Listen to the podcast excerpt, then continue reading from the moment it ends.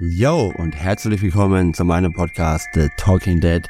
Alles beginnt mit dir. Mein Name ist Daniel Lenz, Lenz wie der Frühling, aber ihr dürft mich gerne Daniel nennen. Willkommen zurück zum Talking Dead. Ich begrüße dich herzlichst zur 29. Folge. Heute mit dem Thema Erziehungsmythen unserer Großeltern. Ah, da sind wir Väter schon längst rausgewachsen. Oder? Fragezeichen.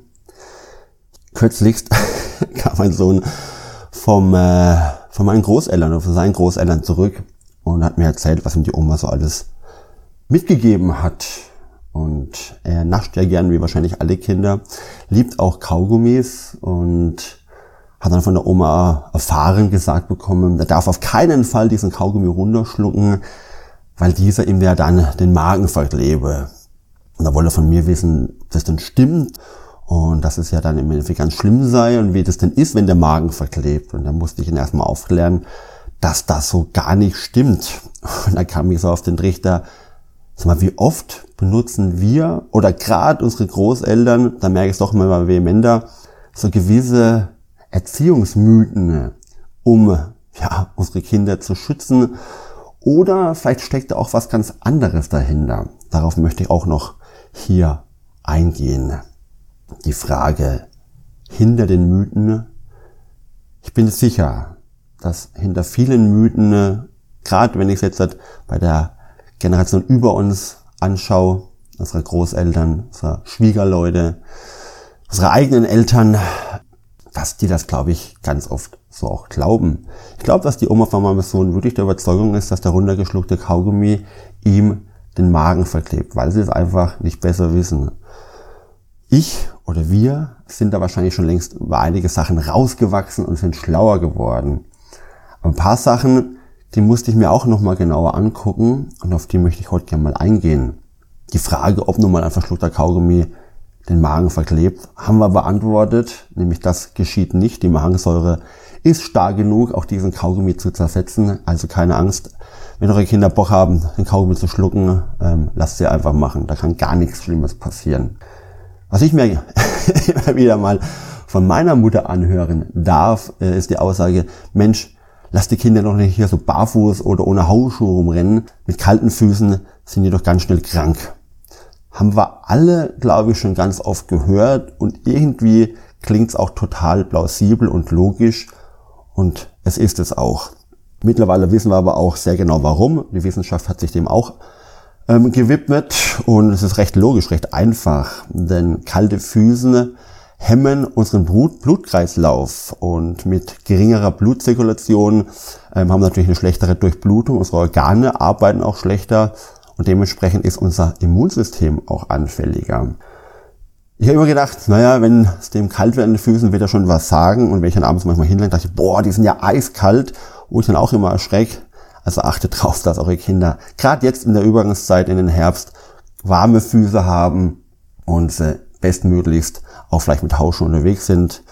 Denn äh, da ist die Eigenwahrnehmung unserer Kinder, glaube ich, doch noch nicht so weit, ähm, zumindest bis zu einem gewissen Alter, dass man ihnen das ganz allein überlassen sollte. Und krank sein ist einfach immer für sie, aber auch für uns natürlich eine Herausforderung, eine Belastung auch, die wir gern umgehen können, mit so ein paar Kleinigkeiten wie den warmen Füßen. Und jeder von uns weiß, wie angenehm mollig das ist, wenn man abends jetzt gerade unter der Decke liegt auf dem Sofa und hat sich unten die Füße warm eingepackt.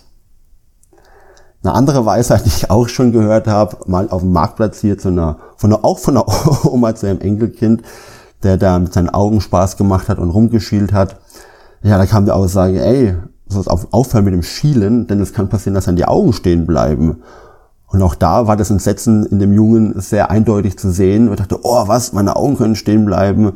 Und dann hat er natürlich aufgehört mit dem Schielen. Und auch das ist ein schlechter, falscher Mythos. Unsere Augen können nicht stehen bleiben. Da muss schon wirklich viel, viel passieren. In der Regel irgendwie ein traumatisches Ereignis in Form von einem Unfall, von einem Schlag auf den Kopf oder dergleichen, dass Augen stehen bleiben. Also auch hier ist Schielen keine Gefahr für uns Kinder. Ähm, aber es macht Angst. Genauso wie das Verkleben eines Kaugummis im Magen unseren Kindern Angst macht. Da ist es manchmal wirklich sehr ratsam, wenn wir solche Dinge heute noch überlegen. Denn viele von uns, und da muss ich unseren Großeltern noch mal ein bisschen mehr in die Verantwortung nehmen, haben sich da überhaupt keine Gedanken gemacht, welcher Angst teilweise hier auch gearbeitet wird, was ich persönlich ganz schlimm finde im Erziehungsstil, auch wenn ich mich unglücklicherweise davon nicht immer frei machen kann. Ich glaube zwar nicht, dass ich mit Angst arbeite, aber ein Stück weit mit Belohnung und Erpressung, das auf jeden Fall. Und das hat ja auch manchmal schon blöde Auswirkungen, die unsere Kinder ungünstig prägen. Und eine Sache, die wir auch unseren Kindern vielleicht schon gesagt haben, wir selber ist, wenn sie bei schlechtem Licht irgendwie sich ein Buch angucken oder vielleicht abends tatsächlich nochmal unter der Bettdecke mit der Taschenlampe liegen, um ihren Comic oder ihr Heft oder ihre Zeitschrift oder was immer zu lesen, dass wir sagen, ey, mit schlechtem Licht machst du dir die Augen kaputt. Auch das ist de facto ein falscher Mythos, der nicht stimmt. Unsere Augen passen sich im jungen wie auch im Erwachsenenalter sehr gut den Tag- und Nachtverhältnissen an.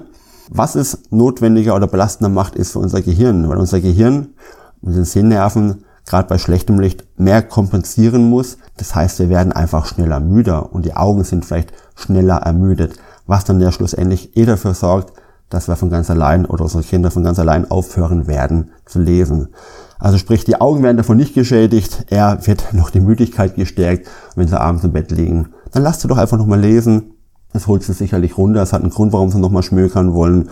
Aber so auch tagsüber. Gerade jetzt, wo ja auch das Licht wieder weniger draußen wird im Herbst und man nicht immer gleich die Bude mit Licht befluten möchte, ist es überhaupt kein Ding, wenn unsere Kinder da auch bei schlechterem Licht sich ihre Bücher angucken oder ihre Hefte.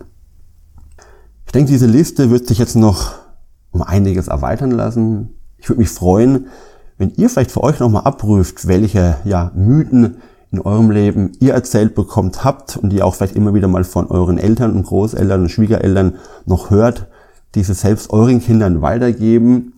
Schreibt es doch einfach mal hier unten in die Kommentarzeile. Ich mache hier bei Insta, nicht bei Insta, bei Spotify noch extra einen Menüpunkt dafür auf. Würde mich interessieren, was da draußen noch alles so für Erziehungsmythen herumgeistern.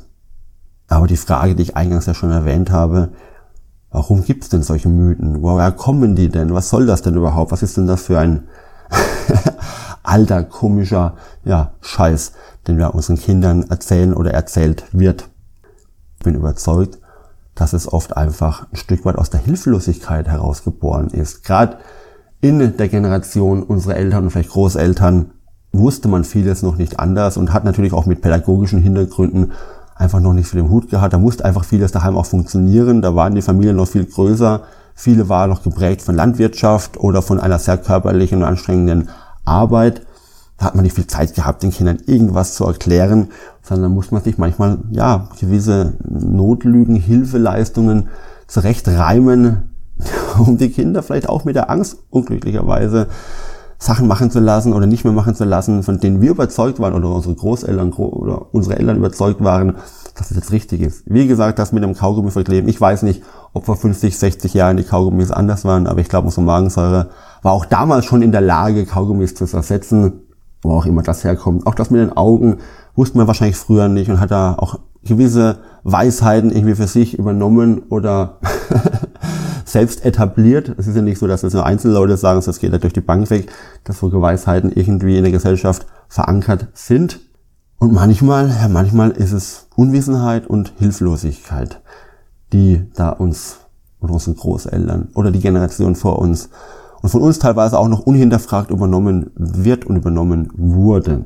Aber gerade bei allem, was unseren Kindern Angst macht, sollten wir überlegen, ob es nicht bessere Möglichkeiten gibt, Dinge zu erklären. Zumal, wie gesagt, ja hier einige Dinge absolut nicht stimmen, ähm, die da verwendet werden. Und gleichzeitig stelle ich mir auch die Frage, sag mal, wollen wir eigentlich verarscht werden? Ja, wenn wir solche Hilfslügen, Ausreden irgendwie benutzen, um unsere Kinder dahin zu führen, dahin zu erziehen, wo wir es gerade irgendwie haben wollen, wo wir es irgendwie brauchen, wo wir gerade glauben, dass es der richtige Weg sei.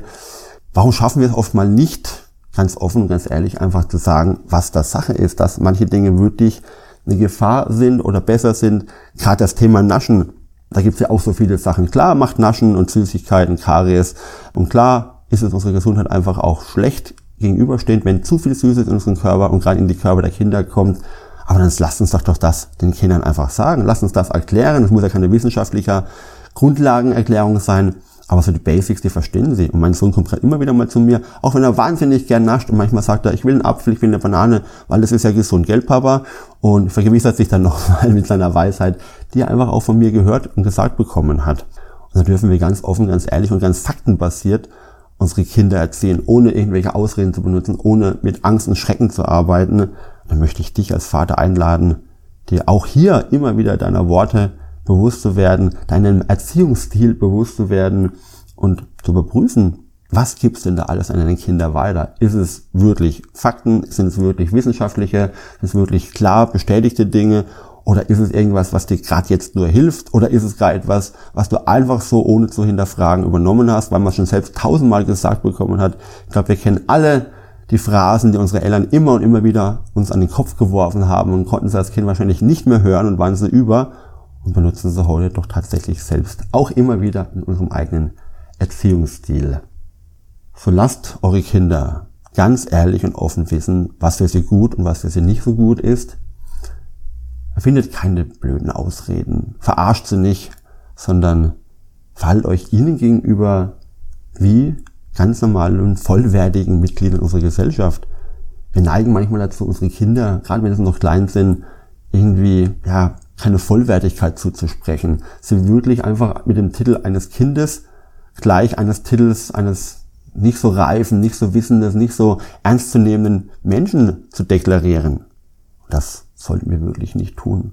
Das sollten unsere Kinder vom ersten Tag an, in denen ihnen ein Bewusstsein größerer Natur als des Babyseins zu nutzen wissen, uns auch dementsprechend respektvoll und auf Augenhöhe mit ihnen verhalten und nicht von oben herunter. Denn es haben doch unsere Kinder verdient, dass wir ihnen ebenbürtig begegnen und sie nicht verarschen. Also fastet ja auch die an die eigene Nase. Wir wollen nicht verarscht werden, wir wollen nicht ja, veräppelt werden und brauchen auch keine Notlügen, um die Wahrheit zu akzeptieren. Warum soll es dann also unsere Kinder so brauchen oder wir es mit ihnen so handhaben? Über ein paar Mythen der Erziehung, über ein paar Mythen der vielleicht noch vergangenen Generationen möchte ich dich einladen, dir immer wieder bewusst zu werden, wo deine Vaterrolle heute steht, wo du bist und was du bewusst und vor allem was du viel unbewusst noch immer nutzt in deinem Erziehungsstil, in deinem Handling, in deinem Umgang mit deinen Kindern. Und auf welche Art und Weise du mit deinen Kindern redest, wie du mit ihnen kommunizierst und auch, ob es da eine Ordnung gibt, eine Rangordnung, eine Hackordnung bei euch in der Familie oder steht ihr wirklich alle schon auf einer Ebene und geht auch dementsprechend so miteinander um. Und da sage ich wieder, alles beginnt mit dir, beziehungsweise es fängt an bei uns, so wie wir selbst behandelt werden wollen, so sollten wir uns auch unserem Nächsten und gerade unseren Kindern, unseren Familienangehörigen auch verhalten.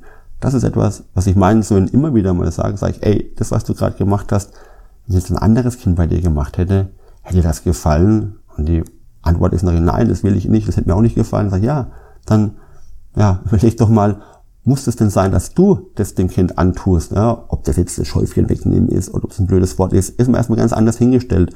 Aber mit der Selbstwahrnehmung, was uns gefällt und wie wir behandelt werden wollen, genau so dürfen wir uns auch dem anderen gegenüber zeigen. Und somit kommen wir auch ganz automatisch wieder in die Vorbildrolle und leben es unseren Kindern vor.